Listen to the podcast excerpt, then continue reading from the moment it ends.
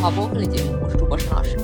白老师。呃，本期我们接着上期没讲完的森茉莉来聊一下森茉莉的小说，还有耽美文学的现代发展吧。那根据我们上期所聊的内容呢，我们应该可以区分几个比较容易混淆的概念了。那首先第一个概念就是男同性恋的文学，那个是从江户时代的日本呀，武士道的若重道开始，这些有同性元素的作品和我们现在说的耽美小说一样，都是讲男男爱情故事。但不同点在于，这些江户时代的文学作品，它其实比较强调的是男性性欲的那种元素，是一种男性欲望的抒发。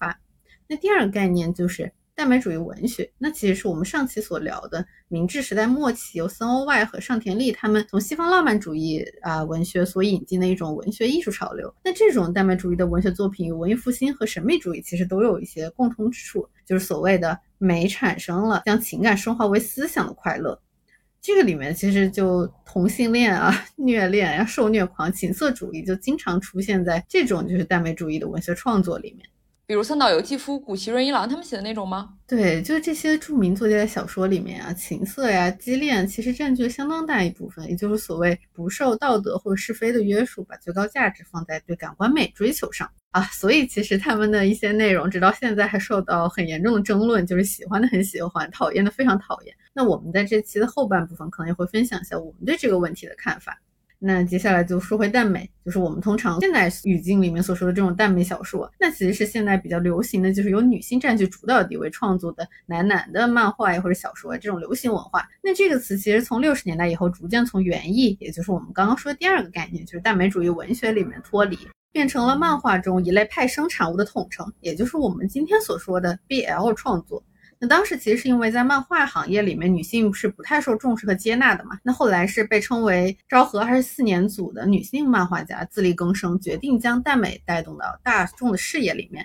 那代表人物就是竹宫惠子啊，这些女性漫画家。就是竹宫惠子，她其实有一个非常著名的创作，就是《风与木之诗》里面描述的就是男男之间的少年爱情。她也被视为是最早的耽美漫画。讲的是吉普赛血统的黑发少年和有着特殊成长经历的美少年吉尔贝尔，他们俩作为主人公。它里面不仅描写的是男童啊，还不遗余力的去写了就是强奸乱伦一些非常强烈的性冲动和爱欲。那像这样的作品里面，相差巨大的背景身世啊，主角两人巨大阻力，还有他们因此产生了复杂纠结的心情等等的叠加，就产生了这样的悲剧美。所以说，也可以说它确实是脱胎于我们刚刚说第二个概念，就是耽美主义文学这个美高于一切啊，极端欲望去展现美这种特征。那后来就是到啊一九七八年，就是杂志《Jun》创刊，把我们前面说的这个男性之间的爱确立为一大主题。那后来《June》小说就直接被总结或代称这类小说。它其实一开始还用的是世界文学啊、电影、绘画作品，就倾向于唯美主义，那是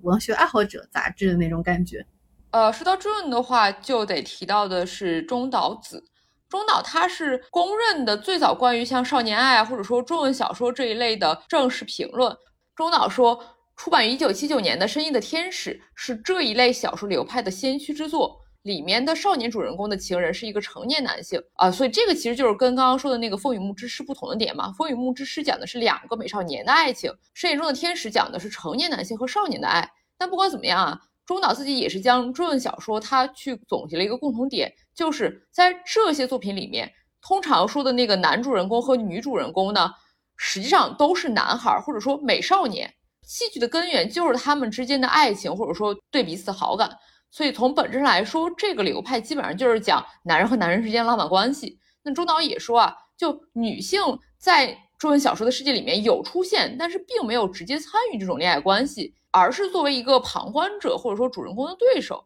那可以说少年爱或者说中文小说这种门类的诞生，其实跟当时日本女性的一个生存困境是高度相关的。因为我们知道啊，就中文它诞生到今其实已经是五十年了。那在当时，日本女性所受的压迫其实是远甚于我们现在所感受到的。因此，那时候不管是少女漫画啊，还是小说里面的那些所谓的美少年啊。与其说是啊真的男性，不如说是他们只是一种非女性的存在，其实是真正的那种女性身份的少女观众用来去挣脱作为女性所受到的压迫的一种分身而已。对，而且就是你刚刚提到的搞这种小说就文学创作的中岛，他其实自己说自己是森茉莉文学的继承人。那这个时候，你看我们要聊的森茉莉特殊性就显现出来了。那一方面呢，森茉莉她作为引进西方浪漫主义文学思潮的森欧外的闺女，那她的创作显然是受到日本这种耽美主义文学创作的影响。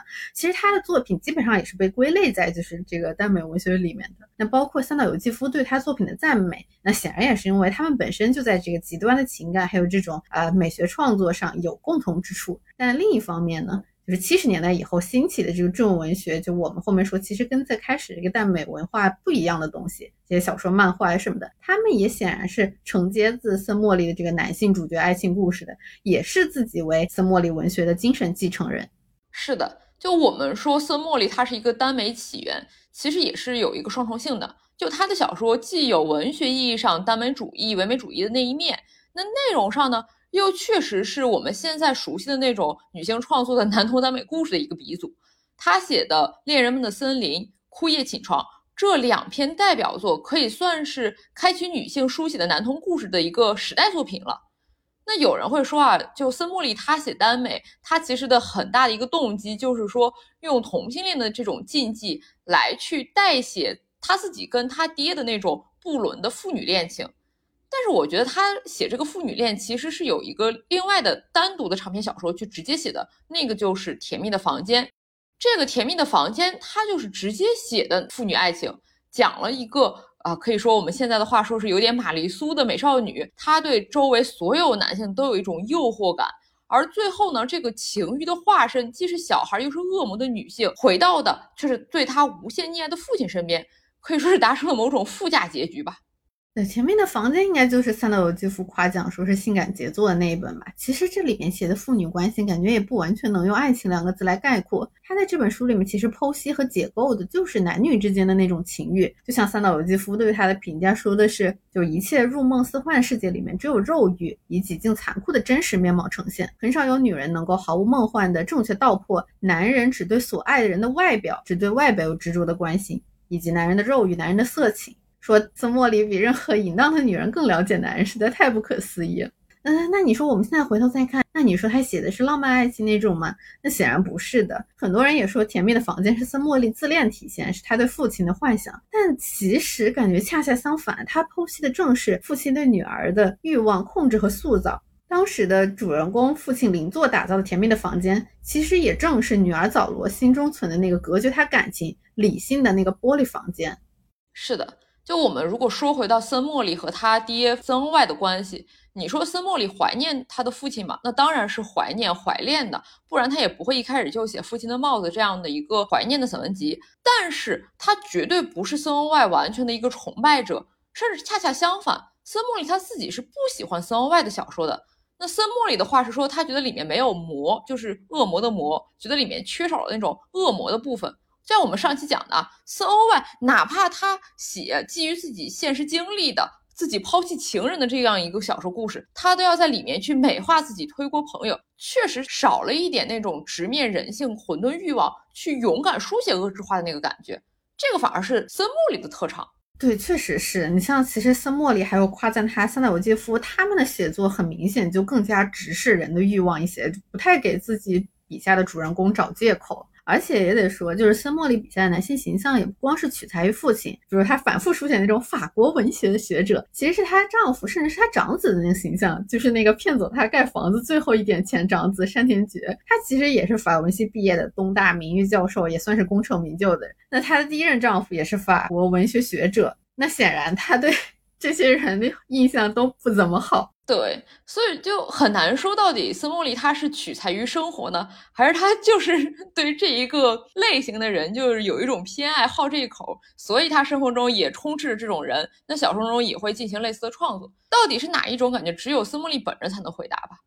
是，所以我们接下来就得回到小说文本本身来看看森茉莉笔下的人物到底是什么样的形象，是像很多人所说那种恋父情节的反复书写呢，还是说其实寄托或者表达森茉莉的另一些观念和态度？所以我们就循序渐进吧。虽然这期主要还是想讲大美，但还是从森茉莉同样非常有名的一篇 B 级小说开始，也就是《波提切利之门》。这篇其实是以女主角尤里的视角出发。写了继承父亲遗产的尤里，他租住的房东家的女儿就是马史，她的情爱和成长故事。对，所以严格来说，这个好像还有点那种双女主的感觉啊。但是我看到有不少对波提切利之门的差评，说这个小说用词很重复啊，词藻过于繁复，但是剧情又哎云里雾里，不知道想说啥。而且它作为一个短片嘛，里面却出现了好多昙花一现的角色，但是又没有怎么推动剧情，也不知道里面的意义是什么。对，我就感觉还挺神奇的，就为啥《波西切利之门》的评价这么低？其实我阅读的时候感觉写的还蛮好，阅读体验也还不错。呃，我能说，我一开始读的时候感觉就确实也有点没看懂的感觉，就我没有特别 get 到这个小说的深层含义到底是什么。就他总不能就讲一个爱而不得，然后撞死人的故事吧？怎么说呢？我感觉从女性主义角度来说的话，其实两个女主角都是斯莫里本人的切面。你像刚刚说的，就是房东家的那个女儿，就马史嘛，她是对爱情、肉欲和婚姻家庭的那个欲望，就感觉很像是啊青年时期享受官能的森莫里。真正的第一人称叙事者尤里呢，感觉更像是靠父亲遗产过活，在旁观的，经历了人生巨变晚年的那个森莫里。那尤里对马史的这种观看、这种观赏。也正是森茉莉对自己的一种回顾和审视的那种感觉吧。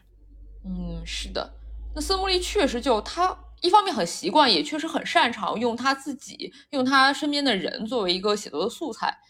那其实这个波提切利之门，它这个门其实是波提切利的一幅画《春》。那这个画其实森茉莉也就买了一个复制品回家，他也放在了家里，在随笔里提到过。所以说。也可能正是因为森莫里他的写作完全的基于他的生活，所以他对女性的所思所想其实是有非常细致入微的洞察的。那他小说里面对不同的女性角色的塑造描写也确实是非常的生动入微吧。对我其实觉得《波提切利之门》里面的女性，不管是尤里还是房东还是马史，她们我感觉都是挺鲜活那种形象。他们有自己的想法、欲求、动机那种，就是比如说女主人公马史，她一开始是一个想谈恋爱的少女嘛，到后面她明确说就是想要一些肉体欲望，就是她很清楚知道自己要的是什么，就是 就是想睡觉，再到想要合适的对象，然后他想要步入婚姻家庭生活。我是觉得，其实那个变化和人物心理状态都还挺明确的。这种主动的，就是我就要什么，而不是我啊想爱这个男人的这种特点。其实，在很多传统男性作家笔下的话，那这种待遇其实是属于男主角，而不是女性角色的。所以，怎么说？我是觉得森茉莉的这种描写还蛮有女性主义的创作色彩。那我也确实觉得她的女性角色刻画确实很好。但是啊，那又说回来，那这篇小说里面，他的男角色又代表什么呢？比如说一开始他花了很多功夫写的房东家里的那个那个废柴男青年，他又是什么意思呢？我是感觉可能和尤里一样，比较像是那种旁观者的视角吧。就他也很明确的有提到，就是说像他这样的男青年，比那种就不懂装懂的男的，其实还要好一些什么的那句话，对吧？就感觉很像是游离于庸俗爱恨之外，所以反而不被其他人理解，显得像个异类。就感觉尤里可能还没有他那么有理，因为尤里还会偷偷计较，比如说给他的巧克力好像不多，就那个还反而是女性角色可能很生动、很有趣的那个部分。那相比之下，可能啊，你刚刚说那个废柴男青年是更加真正就 完全游离在这个故事之外的人。嗯，是的，对你说的那个计较巧克力的也确实很有趣，他是美国大兵去寄给这家的。是房客还是他们家的那个马屎的礼物？对，其实我觉得这篇文最对我来说最有趣的部分就是，比如说呃寄礼物啊，包括提到租客要做美国士兵的生意，就是哎皮肉生意是吧？对对，包括对，就是租客要做美国士兵的皮肉生意。那这个战后衰落的阶级图景，我觉得还挺有意思的，因为。你前面刚刚说，就比如说这篇小说有什么深层次表达？如果硬说的话，我感觉其实还蛮有那种，就是战争还有外来侵略者给日本带来的旧秩序带来的巨变吧。就包括最后那个结局嘛，对吧？他还特地提到了那个爱马仕的那个是一个黑白混血的美国人。就你说这爱而不得的黑白混血美帝杀死生机勃勃的日本，哎，其实还有那如果硬要说的话，也还有一点隐喻的。是的，是的，而且这样说的话，就里面那种美国大兵对一个日本可以说是一个败落门户的女儿的追求，感觉也确实可以哎，咂摸出一点别的意味来。这既有那种战胜国对战败国那种权力差别啊、支配感啊，其实感觉也有一点儿啊。斯莫利本人毕竟还是一个日本人嘛，他眼中啊，美国他对日本文化的那种喜爱和掠夺，那种日本的生机和美国的那种。爱，哎呀，这个其实咋么一咋么，挺有意思的。不过这样，如果说用美国大兵去代表美国的话，那森莫利在后面的几篇 BL 向小说里面，他其实没太提到美国人爱，反而是提到了，就像你刚刚说的很多法文学者啊，中欧混血，不对，日欧混血。那这里面的这种海归混血工，他难道是欧洲的一个代表吗？你这么说，斯莫利他 BL 里面好像宫确实都是海归混血，研究法国文学的有钱中年人。那受都是那种精致美少年，而且还是那种非常偏向瘦弱的女性化那种贫穷美少年，都是这种差不多强攻弱受的套路。包括第三者狗血剧情什么的，看到有评价说还有点像那种 BL 古早网文的人设。确实，哎，毕竟那种我们现在说的那种古早 BL 文学，也确实就本来就受日本耽美小说影响很多啊。不过还是得说啊，你首先现在的网文来说是不敢像森莫利这么写的，不管是他招牌式的那种大量的描述性语句，还是他完全不 care 道德这种剧情，那现在的网文这样写肯定都会被骂死。那其次啊，不管是森茉莉在语言文字上的重复，还是他这几篇故事的故事情境的重复性，我觉得。一方面是森茉莉的特点，另外一种层面上也是他有意为之，并且从里面是有所表达意图的。尤其是对于这三篇 BL 小说来说，正是因为他们的剧情是有所重复的，才让我在看到最后一篇之后，能 get 到森茉莉在里面掩藏在里面的某种揶揄的态度。呃，我们就从最后一篇讲吧。最后一篇就是星期天我不去。这应该是《恋人们的森林》这本书里面最短的一篇小说，相应的它的讨论度其实也不是很高啊。但是我自我的感觉是，这一篇反而是作者的态度最明确表达的一篇。这篇的主角公也是一个成名作家，受呢是他的后辈学生，两个人曾经暧昧过，分了手，受呢就跟女孩订婚，结果这时候公又来追求受，让受退了婚，结果受的前未婚妻后来就遭遇车祸去世的一个故事。看完了，今天我不去。我是真的感觉到森莫莉对他笔下男性主角的态度，绝对不是像很多人所说的那样啊。他通过同性恋的不伦关系来书写自己跟父亲的不伦爱情，这种课代餐，绝对不是说我们通常理解的那种呃两个人谈恋爱故事这种耽美小说。森莫莉里面描摹的所谓爱情啊，其实更像是人性的那种混沌的欲望。主角哎，说着是打着爱情的名义自我美化。但是实际上，这种自我美化才是森莫里想写的那种微妙心态。可以理解你说的这个观点，但是我感觉森莫里和他爸爸的关系不能完全就直接被否认掉吧？或者说，我反正感觉他确实还是挺迷恋中年男性这种形象的。嗯，确实他的公是这种中年男。但是如果你真的把就是把公看作他身边曾经出现的，不管是他爹啊、他丈夫啊、他长子啊这一系列的中年男人的话，哎，那就其实更有意思了。因为就从星期天我不去来看的话，显然森茉莉对他的公是有点恶意在的，是有那种嘲讽的啊。当然，我不是说他没有这个性癖啊，当然森茉莉对中年男人他就是有性癖的。但是我也觉得这跟森茉莉其实很知道这些中年男到底是什么垃圾玩意儿也不矛盾。那毕竟大家都是东亚女性嘛，有一点这种有点有病的性癖也挺正常的，而且也不能完全用迷恋来概括。那毕竟这种中年男性形象也确实代表了森茉莉某种的童年记忆。总之，我真的觉得森茉莉不是那种完全崇拜父亲的小女儿啊。就像我们说的，她也批评她不喜欢她爹文学嘛。对，确实是，呃，这个可能就是两种都有的。就毕竟，如果你对一个东西没有感情的话，其实你也很难把它作为就是创作里面的灵感，对吧？也很难作为创作的原型。所以说，可能有一些讨厌的成分，或者说揶揄的成分，但是肯定不完全是。那就只能说，可能两者都有吧。就是知道是一个什么样的玩意儿，然后又批判它，但也同时迷恋它，这可能就是森茉莉的一些创作原动力。是的，是的，所以说，呃，斯莫利本人他可能的心态，也就是像他写的那种人性，就是很混沌的嘛。但是落到最后，我觉得斯莫利最终的态度还是偏向于解构和讽刺的，就是主要还是因为这个第四篇，这个星期天我不去。显然，这里面的公他的形象就完全不是一个我们通常意义上理解的一个主要角色的这个正面人物形象。但是我感觉好像除了星期天我不去以外，其他的都还行，就是是塑造那种往有魅力的那一面方向去描写的那种感觉吧。嗯，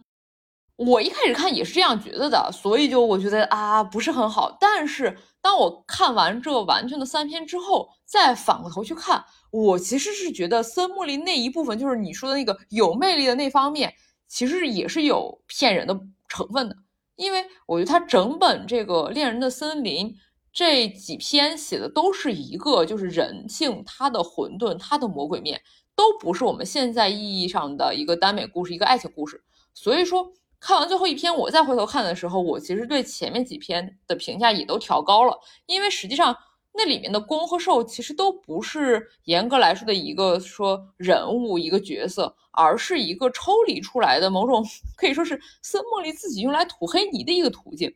比如说这个星期天我不去，这里面森茉莉写的这个攻，他的人设就真的很值得揣摩啊。这个攻他说是以前搞法国文学研究的，现在是一个专职作家。这个身份灵感其实显然是有点来自于森茉莉第一任老公啊。那他第一任婚姻生活，他的结局就是一个离婚告终。所以这篇小说中，哎，攻和受的相处怎么说呢？我直接上原文吧。就这里面，攻跟受讲法国文学的时候，他一边贪婪的凝视受的脸，一边又说什么：“这故事有趣吧？啊，他写的很好呀。”他的作品里有些句子很有趣啊，我懂他的意思，你懂吗？就这种真的非常奇怪，而且后面还有就是受回去坐上车，然后他又有点不安。哎，这时候公又在说：“你要打起精神来，可以吗？我再说一遍，你担不担心结果都一样，你懂吧？就算有坏结果，你也可以跟我在一起。有坏结果又不是你的错，而那也不是我的错，一切顺其自然，这个道理你懂吧？” 唉，就这个真的是，就这个我再说一遍，你懂吧？还有他们就是聊这个所谓的法国文学作品这个对话方式啊，我懂他的意思，你懂不懂啊？这种 哇，真的太太有趣了！就读的时候真的感觉要喷了，就非常典型，实在是太普信、太懂王了。这还是在他们谈恋爱时候他对受的这种对话，唉，只能说，嗯嗯。确实很难评价，对吧？对吧？就你说这个是在塑造一个有魅力的正面形象，我觉得真的不太像。而且啊，就相比于这个宫实际上的那种冷漠自私，他这点普信的懂王，这种自命不凡，其实真的已经是小 case 了。就小说里面，他是说是啊，受他说没有考虑他人的幸福，但实际上你从描写上来说，这个宫才是真正自私到了极点的那一个。那受他的形象其实是那种啊，考虑不是很多的那种人，他自己的事情其实也不是想得很深，也就是森茉莉一贯描写的那种受的人设嘛。但里面的宫则是他想了，他很有目的性的，就是为了自己的利益，为了自己不寂寞，他想要去占有受，因此特地在受定下婚约之后又去追求他，然后说啊，受你背叛了我这种话术来去 PUA 受。后面也是这个公，他拟了那封退婚的信，让寿去抄写。那寿把这个信写出来，两个人一起投到邮箱里去。那收到了退婚信，女方的妈妈就找上门来。这时候公又开始完全的推锅，摆出一副什么啊，寿你居然写了信的样子，真的是啊，又自私又没有担当。哦，那你说到这个，就是受未婚妻的父母，这个我还有一个很有印象的情节，就是他们后来在饭店遇到女方的父亲，公明明知道受不想面对，明明知道自己其实是对不起受的，然后他就是不离场。然后后面女方父亲走了以后，他那个时候就是受的情绪其实很紧张嘛，然后甚至都有一点歇斯底里的那种，但是他就反而对这个时候情绪紧张受也冷嘲热讽。那受其实明确说了希望不要再继续聊外人的事情的时候，但是他还要阴阳怪气说我不想提那种事，身子吃不消，你现在有食欲了吗？然后后面就是在受说我有一些不舒服的时候，他还说：“哎，你怎么一直不对劲呀？你要更踏实一些。”我天呐，你看这个时候还要指责他，就是受给的回应也非常典型，说：“嗯，我错了，你别生气。”我天呐。啊，对，就这一段，然后受终于就是在公的连番指责下说：“你不要这么不对劲。”然后受努力吃东西，然后公还又阴阳怪气了一句说：“哎呀，你最近可没这么饿啊。”简直就是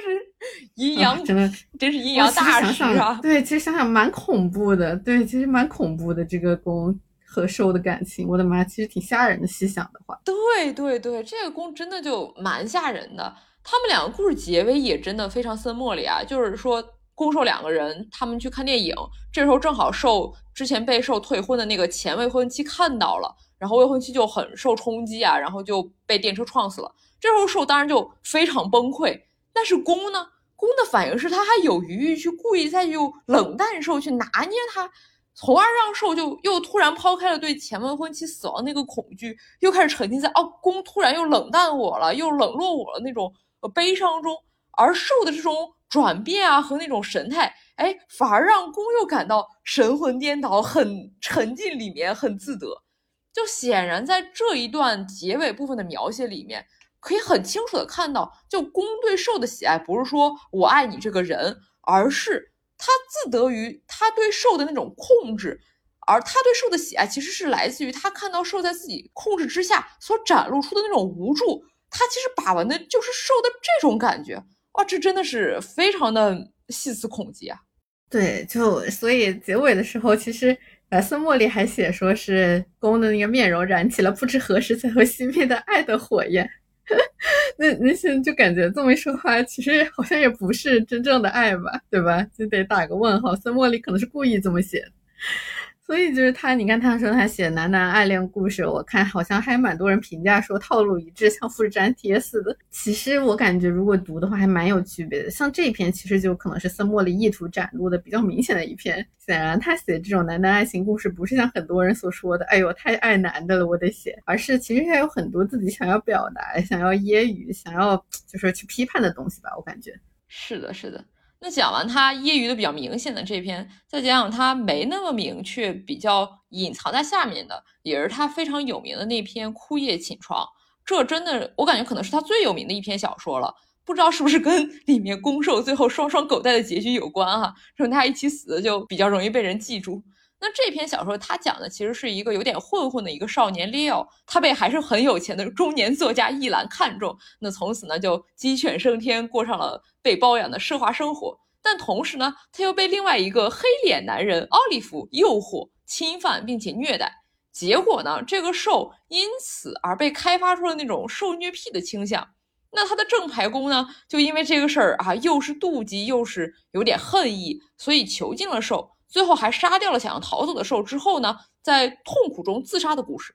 哦，你要这么说的话，感觉还真有点那种传统耽美虐恋故事的套路。哎，但是小说原文的话，还感觉写法可能还是有一点微妙的地方。比如说开头就写那种阴森大宅，我感觉还有点爱伦坡那个味道，就有点暗示着不是普通爱情故事的那个意思。那像利奥和伊兰他们之间的关系，就是如果现在回头去看的话，感觉与其说他们是那种相爱的恋人，更像是那种沉浸在欲望里面的包养者和包养者的情人。呃，一开始宝石商人来卖宝石的时候，利奥就有形容他是非常出神，凝视着宝石，然后还把宝石捧到唇边亲了亲。那这个时候，叶兰是露出了难以忍受、心中欲火的男人的笑容。那这段其实就完全是后面他们俩那个所有关系那种集中了，就感觉其实很明显，受喜欢的是那个权力，是金钱；那公显然喜欢的是喜欢被自己金钱吸引的受。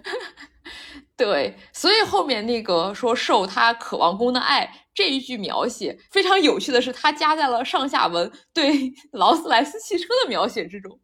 所以说，就这个位置其实也很让人值得琢磨啊。因为你说这个受他渴望的到底是就像他自己所说的是公的爱呢，还是 公用来表达爱的那些劳斯莱斯呢？对吧？对，所以后面他还跳上了第三者奥利弗的凯迪拉克。对呀，对呀，哎，不过这个第三者也不光有这个凯迪拉克的魅力啊。就受他是在夜总会里见到了这位第三者，那见到的时候，他就一边对自己说啊，我只爱公，一边又在想啊，要是和这个第三者接吻啊，多可怕。但是我们又说回来啊，你要是真的觉得可怕。你就不会考虑这件事了吧？你为什么要会考虑跟人家接吻是什么感受？上来就先 想到，对呀，对，上来就先想到我要跟他接吻。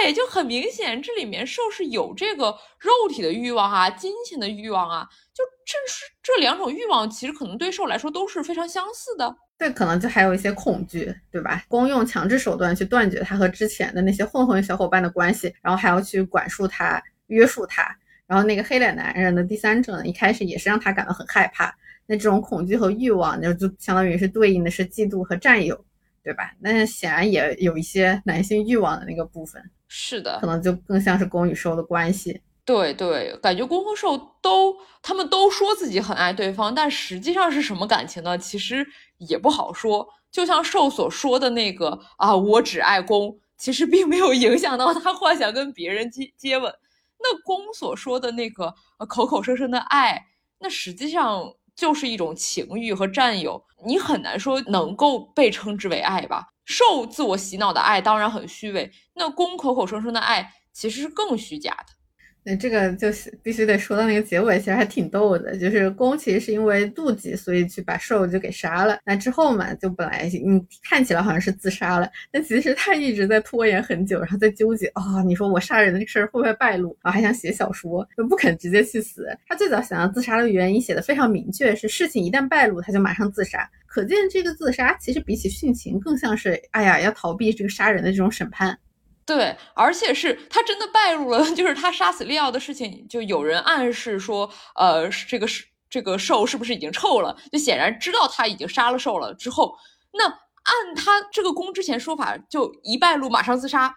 他其实也没有马上自杀哎，而是忽然想要要写完这本小说，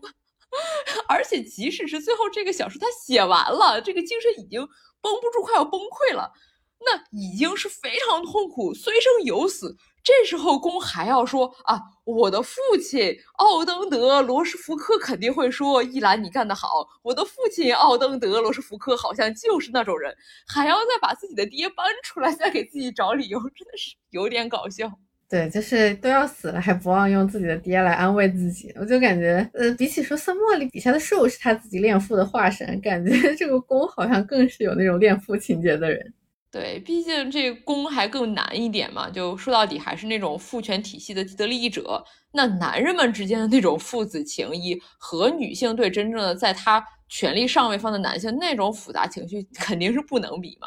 而且啊，就我们说森木里他用兽来寄托自己的恋父，但我们仔细回过头来又看，他其实笔下的兽也没有多爱那个所谓他爹的化身那个攻嘛。就比起最后还是被攻。可以说是俘获了的星期天我不去的兽，以及这个被公杀害的枯叶寝床里面的兽。那猎人们的森林这一篇同名短篇里面，这个兽就更清晰的体现出他其实没有多爱公。那这一篇小说里面那个兽也是美少年啊，也是有一个有钱堂爹啊，不是啊，有钱情人对他痴迷不已。但是这篇里面的公兽其实都没有那么专一了啊，他们都有别的关系。那兽他是跟自己一起打工的女孩，他有一点暧昧。那公呢，更是直接就点名他有一个富婆情人叫植田夫人，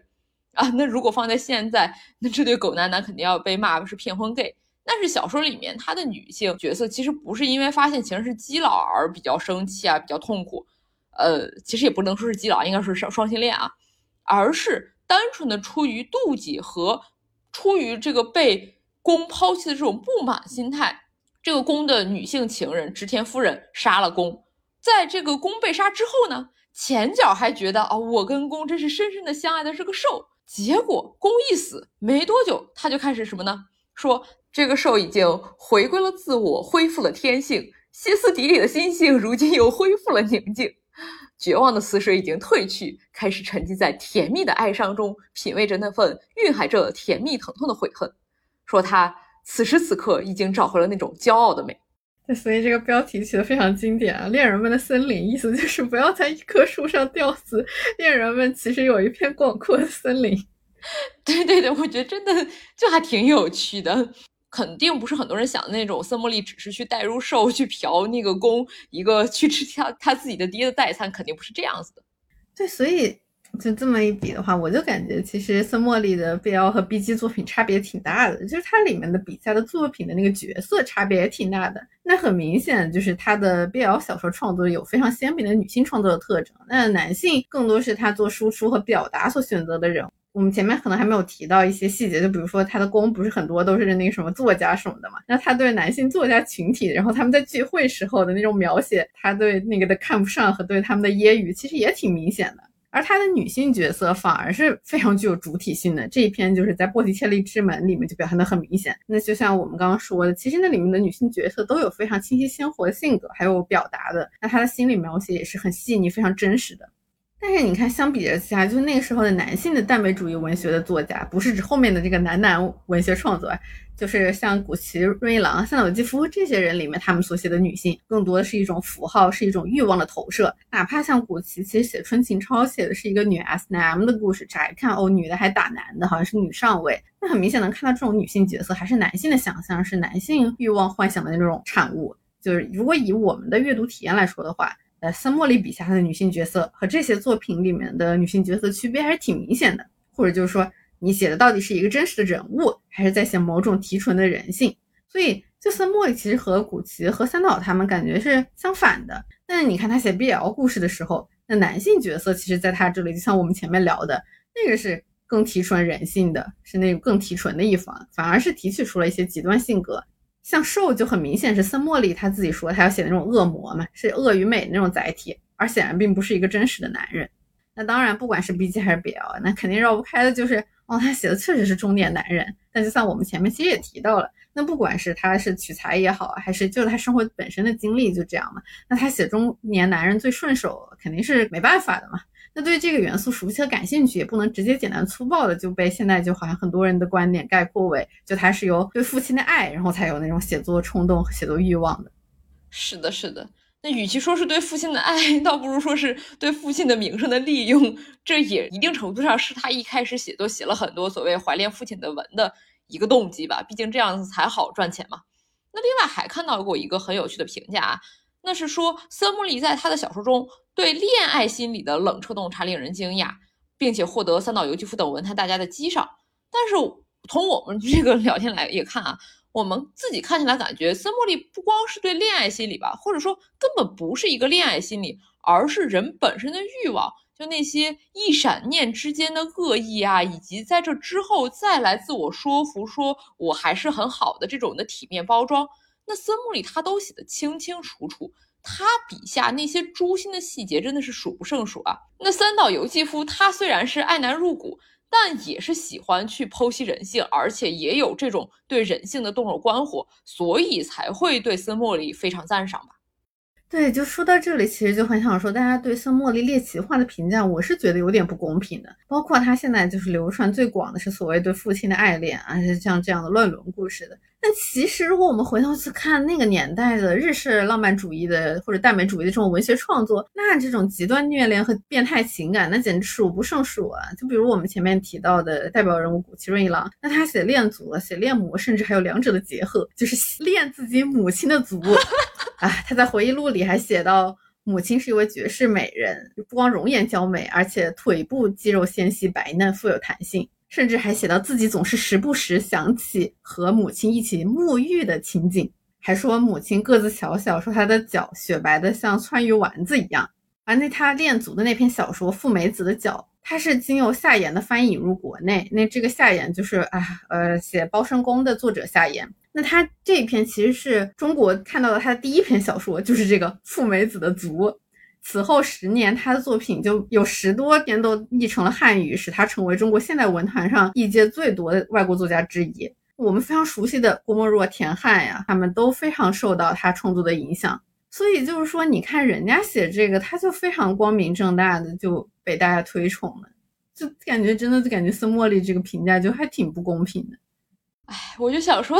郭沫若和田汉他们对他的这个影响和推崇。其实也不光是这种，呃，文学风格的影响啊，总感觉还是有一点那种特殊的欲望的共鸣。那比如说郭沫若啊、田汉他们早期作品，其实也确实有一点那种古希润一郎的影子。比如说郭沫若那个什么喜欢嫂子，摸着嫂子的手去死啥的，那真的就是那种性癖同好的共鸣啊。对，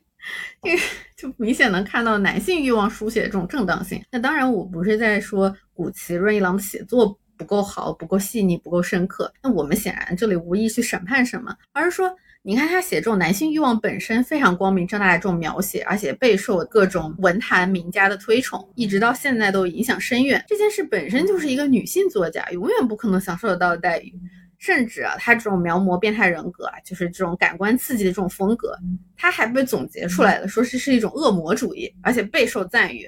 无论是多么猎奇的性癖和欲望，他都可以非常坦然的书写。像恋足就好像变成了他一个写作标签一样，从成名作《刺青》一直到晚年的《疯癫老人日记》啊，那他的作品当然有对人性幽微处的那种深刻洞察和体贴，但是能够直面他、书写他们，并且获得相对公平公正的评价，显然这是一种男性的，是第一性的特权。那相比之下，哇，茉莉作品跟他比较，不管是男男还是男女的爱恋故事，哇，比起来简直就图样图森破，那不要太正常啊。但是他的作品就很容易被打上乱伦、激恋的 tag，就很难获得公正的评价。女性欲望的书写本身好像就不太受到重视，稍微几个人才写了点啥，就哇就有帮惊诧了。这也导致女性更难以坦然面对自己的欲望，也很难就鼓起勇气去书写。哎，所以实际上就在日本的文学作品里面，我们很容易找到这种。虐恋的作品，那不管是芥川龙之介、川端康成、三岛由纪夫，就像三岛由纪夫谈论古奇时候所说的，当母亲的纯洁的爱又和性欲相混淆的时候，他会立刻改头换面，变成典型的古奇的女人，就像《刺青》里面的姑娘一样。她美丽的身体是潜藏一种黑暗、残暴、罪恶的东西。如果我们更仔细的研究一下，就会看到，那不是女人生来具有的特别的罪恶，而是男人期待的一种罪恶。它反映的是男性的欲望。你看这个三岛，他说的就很明确了，已经。但显然，更多进入我们视野的，也更多进入就包括西方文艺界视野的，是这些描摹男性欲望的虐恋故事。那不管是川端康成还是三岛由纪夫，都是我们最熟悉不过的日本作家的名字。他们占据了非常大一部分日本主流文艺创作的评价，以至于就是对我来说，也构建了我最早对于日本文学的这种认知。是的，这些也都是我能够耳熟能详的名字。而且，就这些有点奇怪的日本作家，还都是诺奖或者诺奖提名的来哦。我就感觉这个 诺奖的提名里面，是不是还藏着一点那种西方对东方的凝视，那种东方主义的味道在里面呢？就好像有点那种看一些跟自己不一样的人，说哇，世界上居然还有这种人啊，那种对他者的凝视感。但是这个就还挺值得讨论的，因为你在想，就那个时候西方浪漫主义、耽美主义好像本身就还挺先锋，也是写那种呃虐恋、很极端情感，然后情欲的那种，对吧？嗯，我想想。欧娘的故事是虐恋，不过他他好像有点晚了，可能算不到这一波浪漫主义里面。但是萨德好像应该算啊，虽然萨德也是像这个呃古奇一样过于厉害了，以至于有自己的那个萨德主义，搞那种色情暴力那一套。但萨德显然就是浪漫主义的先驱，而萨德的先锋性也确实是非常非常强啊，就那个什么。萨德喜欢闻女性的肛门以及她们放的屁，并且欣赏女性排便的过程，把排便时所产生的快感视为一种性高潮。啊，这个确实，嗯，跟古奇比，所以就，对吧？就不管古奇恋足啊，或者是就是舔女性的鼻涕啊什么的，好像还真有点那个一脉相承的味道。所以，就诺奖可能还真不一定是猎奇凝视的感觉，那可能还真就是，因为毕竟你看日本他们的这个耽美主义，也确实是从浪漫主义那一派流传下来的嘛，就互相看到了知己，互相理解了对方。哇，所以真的从这从文学角度，这种先锋或者猎奇的角度来说，那也是相比之下，森茉莉才哪到哪儿啊？现在就好像变成了因为写一个甜蜜的房间啊，或者说他 BL 像里面那种大叔少年谈恋爱。就被我们猎奇化，就被审视，好像我们现在的接受程度有所降低了一样。呃，也不完全是，毕竟萨德那个时候还得逮起来说他是禁书，感觉现在整体上大众的接受程度还是有就是提高的，但反而是现在的作品可能并没有这么极端化，就是像古奇、润一郎他们这种非常极端的作品，好像反而整体上是变得温和了一些。那这可能也是因为现代了，文字更加普及了，阅读门槛降低了，所以原来那些你说精英小众圈子，你们互相舔舔鼻涕也就罢了。那现在你这个文学写出来，你就需要我们人民群众的审视和评价嘛？那所以一方面，这个呃大众文化其实是被呃拉高的，视野打开了，包容了。那精英小众圈子也相对来说就你要 平地近人一点，你不能光去舔鼻涕和闻屁了，是不是？我觉得也跟文学可能承担了更多社会作用有关。你看，你现在世界上的这个语境啊，你很难说文学就是大美主义最开始推崇的他们的那个主旨，就是说我不管社会，不管文化背景，我就只管美本身，而且我要从很丑陋、很极端的东西里面去找到美。因为其实这是一个很 tricky 的东西，这种东西实际上是不存在的。当你以为你自己在架空写美本身的时候，其实你已经完成了。不管是对女性啊、对弱势群体啊，或者对少数族裔等等等等的剥削。就你看，就是不管是古奇还是三岛他们的作品里面的女性，显然是被剥削的对象。那像我们现在在讨论当时的文学作品的时候，你很难不用这种观点去 judge 或者说去审视他们，这是不可避免的，而且我觉得也是不应该回避的。所以某种意义上说呢，那在这个角度上，耽美主义又确实是一种相对过时的潮流，确实是上个时代的东西了。嗯，所以这也是我看完《恋人们的森林》之后，就这整本四篇小说之后，还蛮喜欢森茉莉的一点。就可以看到啊，他在那种耽美主义，就是那种文学思潮纯粹的架空的美之外，他在私人化的书写中其实是包含了一定的社会意义和讽刺以及批判的，只是他把那一点儿酸涩尖锐的批判，去用那些繁复华美的词藻包裹掩盖起来了而已。哦，那确实啊，就是因为他创作的就是六十年代嘛，那这时候同时期欧美在搞女权运动，那日本的女性其实也要追求自己的独立自由。那那个时候也不止他，就是还有就比如说河野多惠子啊、仓桥由美子，就这一批，他们都是这些女性作家，就是在文坛上有发出了声音，就是女性文学里面也带来了就女性主体性啊、存在主义的这种浪潮。而且其实那个时候，就电影也是越来越多直面社会问题，然后质疑现代家庭结构的那种电影嘛，就是也是一派左翼风潮吧。从这个角度来说，我觉得就算是在耽美主义的这个范畴里面继续讨论的话，那森茉莉这样从女性视角去出发的，然后去写女性主体性的故事，也是非常难得的。其实是对充斥着男性视角与男性欲望的这种主流文学创作的里面的缺失的一种填补。我是觉得他的写作本身就是很有意义的。那这期差不多就这样聊一下我们对森茉莉小说的看法，也讨论了一下我们对耽美文学创作的看法吧。那其实后面我们应该还会涉及一些关于日本流行文化的分享。而且如果要说的话，我们讲了 B 级，讲了耽美，感觉也该讲一讲百合方向的创作了。那这期就这样，呃，大家再见，大家再见。